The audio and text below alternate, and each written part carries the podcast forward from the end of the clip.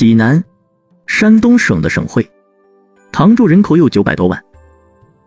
济南素有“天下泉城”的美誉，趵突泉为七十二名泉之首，众多泉水汇流成的大明湖，以及周围的千佛山、五峰山、灵岩寺、云山等，构成了一城山色半城湖的独特风光。济南。历史悠久，是史前文化龙山文化的发祥地。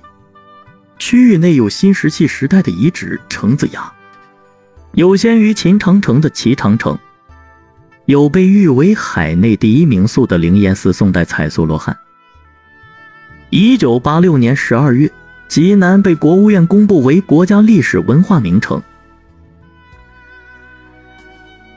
好，接下来。我们一起游济南。一，趵突泉公园。趵突泉公园位于济南市历下区，东临泉城广场，北望五龙潭，是国家五 A 级旅游景区。公园内的趵突泉位居济南七十二名泉之冠。乾隆皇帝南巡时，因趵突泉水泡茶味醇甘美，曾册封趵突泉为天下第一泉。趵突泉泉眼位于趵突泉公园内的洛源堂前。民国二十年（一九三一年），四周用石砌岸，几经变化，形成长方形泉池，泉水从地下石灰岩溶洞中涌出，每天涌出七万立方米泉水。泉水有三个出水口，最大出水量为十六点二万立方米每天。趵突泉水一年四季恒定在十八摄氏度左右。趵突泉周边的名胜古迹有落元堂、观澜亭、尚志堂、李清照纪念堂、李苦禅纪念馆等景点。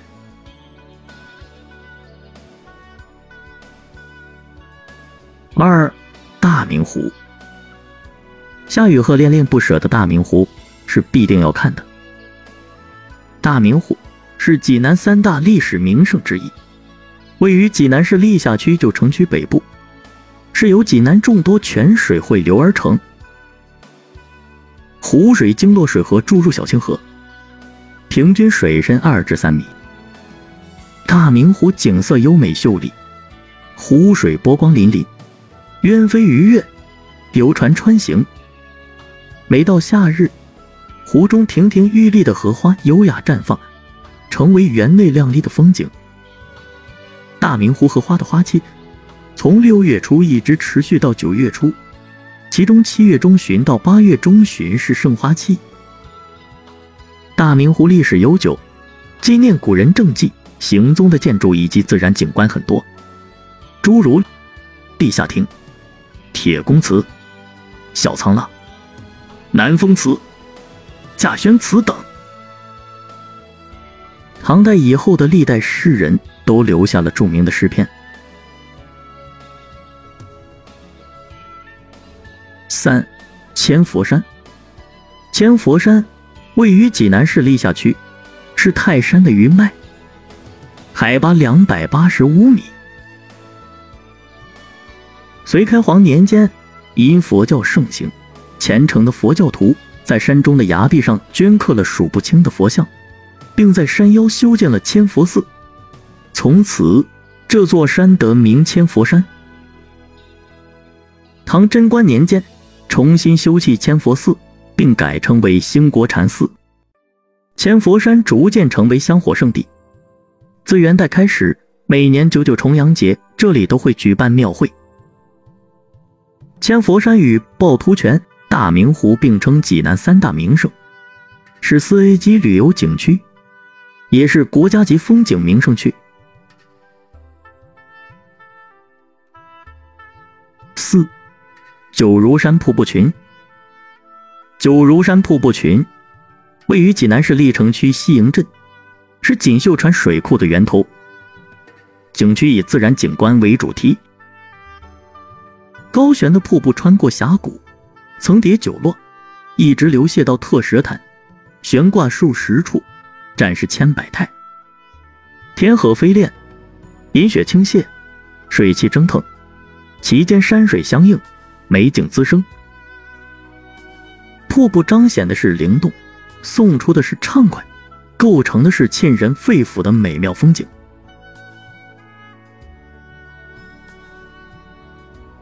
五，红叶谷。红叶谷位于济南市锦绣川水库南三公里。红叶谷内植物品种繁多，有黄针、红枫、紫藤等四百余种，约百万余株。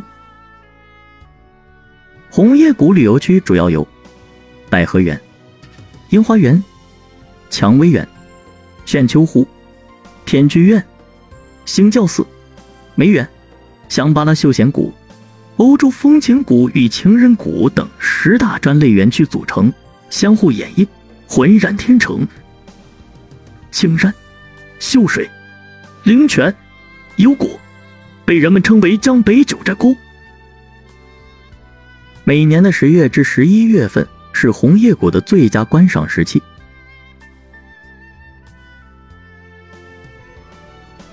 六，百脉泉。百脉泉因百泉俱出得名，是明水珠泉之冠，秀江河的源头，与趵突泉齐名并列，为济南七十二名泉之一。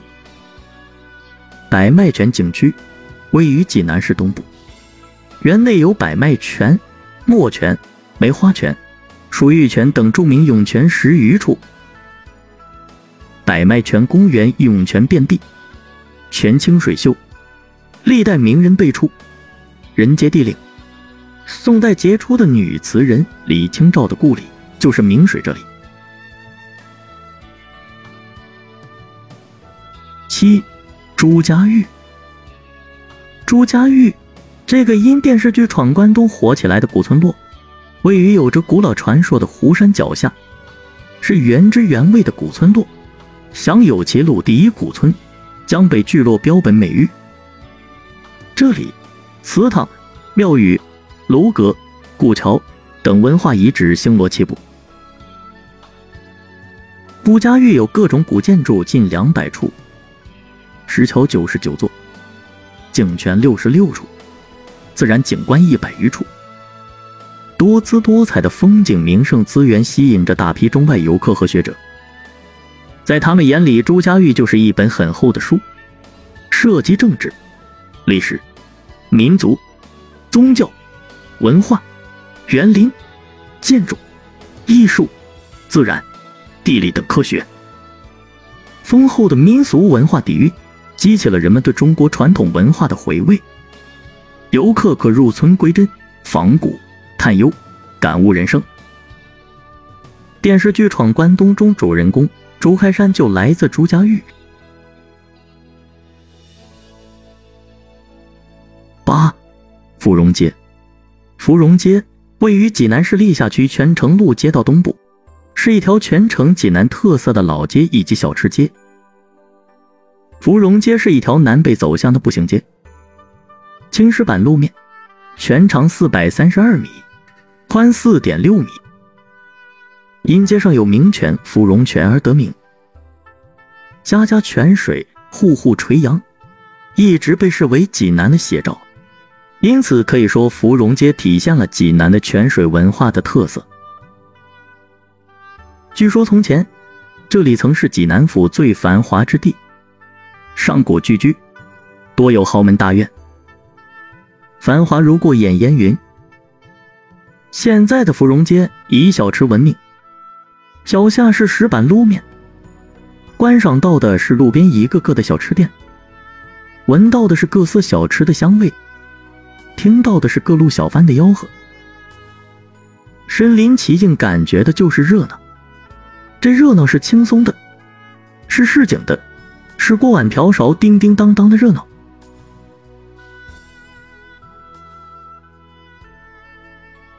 在旅游界，山东的济南是比较低调的。您知道吗？在济南城内藏着四座国家一级博物馆。这四座一级博物馆分别是：山东博物馆、济南市博物馆、济南市章丘区博物馆、山东大学博物馆、出门旅游，如果赶上阴天下雨怎么办呢？去博物馆啊！来到济南，山东博物馆一定要去打卡。我这里简要给您说一下山东博物馆里的十大镇馆之宝。红陶兽形壶。红陶兽形壶，一九五九年出土于山东泰安大汶口遗址，袈裟红陶，通体磨光，器形圆面耸耳，拱鼻，张口。耳穿小孔，四肢粗壮，短尾上翘，背装弧形提手，尾根部以筒形注水口，嘴可往外倒水，腹部鼓起加大了容积，四足立起可供加热。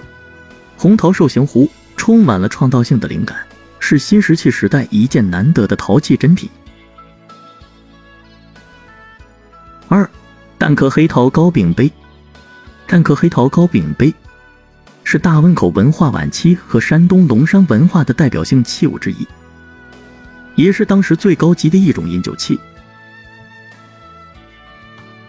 三，甲骨文，甲骨文是中华民族珍贵的文化遗产，是中国目前已知最早的成体系文字，被称为中国汉字的起源，是中国重要的文化遗产。山东博物馆收藏甲骨数量达一点零五万余件。其中甲骨一级品达到一千零三十二件。四，亚丑月，亚丑月，一九六五年青州苏埠屯一号商墓出土，器身透雕人面纹，人面五官微突出，双目圆睁，嘴角上扬，口中露出城墙垛口似的牙齿，极富威严。因其口部两侧对称的名有“亚丑”二字，故得名亚丑月。是博古氏部族古老文明的珍贵遗留，为青铜器中的瑰宝。五，宋簋，宋簋制作于西周晚期。宋簋上有铭文，揭露了宋寿天子册命的过程。其造型庄重，铸工精良，纹饰瑰丽，铭文秀美，是难得一见的青铜器珍品。六。鲁国大玉璧，鲁国大玉璧，一九七七年山东曲阜鲁国故城彝族五十二号墓出土，玉料澄清碧色，玉质晶莹温润，属战国玉璧中的精品，也是战国玉璧中形制最大的一件。七，《孙子兵法》《孙膑兵法竹简》，《孙子兵法》与《孙膑兵法竹简》于一九七二年出土于银雀山汉墓。一号墓共整理出竹简四千九百四十二枚，二号墓整理出竹简三十二枚。银雀山汉墓简牍包括四类书，第一类是兵书，第二类是论证论兵之书，第三类是术数书，其余归入其他类。其中兵书数量最大，也最重要，尤其是《孙子兵法》与失传近两千年的《孙膑兵法》同墓出土。结束了关于孙子奇人奇书的千古论争，意义重大。八，东平汉墓壁画。东平汉墓壁画，二零零七年在东平老物资局的改造过程中，发现和发掘了一批汉代墓葬，共计十八座，其中的三座彩色壁画墓最为引人注目，其年代为西汉晚期至新莽时期，出土的彩色壁画色彩艳丽。内容丰富，其所绘内容有红日、对影图、仕女图等。东平汉墓壁画对于研究汉代的民间生活习俗、中国绘画史等方面具有极高的价值。九，九流冕。九流冕出土于鲁皇王朱檀墓，为藤篾编制，表面敷罗卷黑漆，镶以金圈。金边，冠的两侧有梅花金穿，冠以金簪，板前后细垂流，前后共垂九道流，每道流上皆有九颗红、白、青、黄、黑五种颜色的玉珠，共用珠一百六十二颗。丝绳垂至耳处系着一块美玉，材质是黄玉，棉左右下垂的两块玉，即所谓的冲耳。十，郑燮双松图轴。双松图轴是清代著名画家郑燮的代表作之一，一九五四年山东博物馆收藏。郑燮，江苏兴化人，是清代扬州八怪之一，以擅长画兰、竹、石闻名。双松图轴是郑燮在乾隆二十三年送给好友宿翁的作品。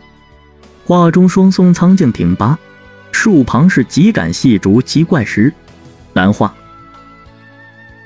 这件作品书画俱佳，保存完好，是难得一见的珍品。好，听众朋友们，济南就为您介绍到这里，感谢您的收听。